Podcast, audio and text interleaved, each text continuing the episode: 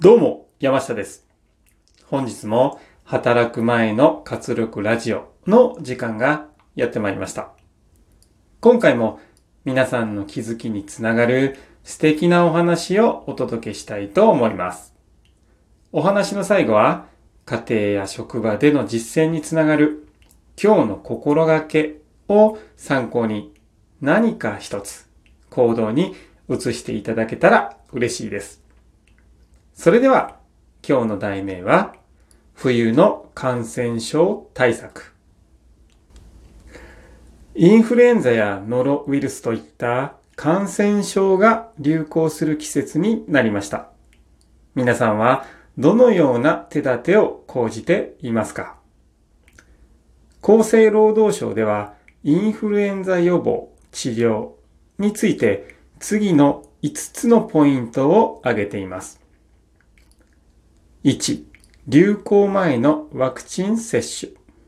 2、外出後の手洗い等。3、適度な湿度の保持。4、十分な休養とバランスの取れた栄養摂取。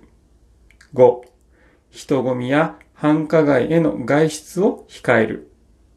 以上です。これは自分自身が気をつけることです。また、感染症は個人だけでなく、職場全体でも気を配ることが大切です。お互いに意識し合って、体調が悪そうな人に声をかけ、早めの対処をしていきましょう。重要な業務に取り組んでいると、体調不良を感じても、責任感から無理をする場合があります。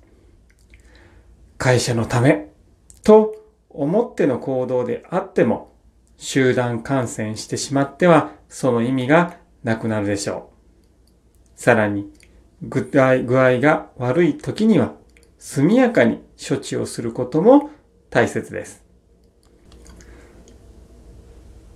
今回のお話の中で出てきた感染を防ぐための5つのポイントね、挙げられていましたね。個人的にはこの1番、流行前のワクチン接種というのは必要ないかなというふうには感じています。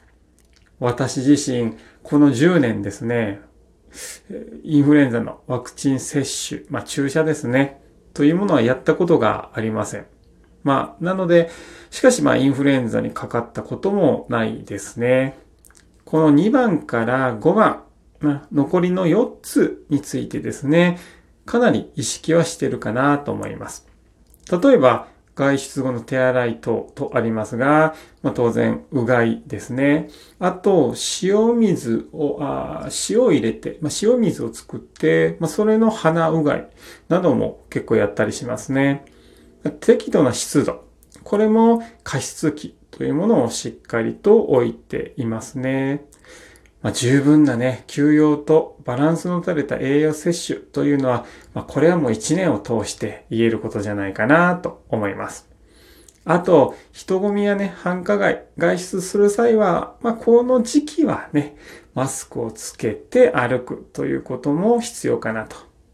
例えば、満員電車だったり、えー通勤時のバスの中だったり、そういったところではね、マスクをするというのも重要かなというふうに思いました。まあ、これはね、やはり最後にも書いてましたが、個人個人の意識と行動によって、だいぶね、自分自身の周りの状況も、自分自身も変わってくるのかなと感じました。では、参りましょう。今日の心がけは、体調管理をしましょう。それでは本日も素敵な一日をお過ごしください。いってらっしゃい。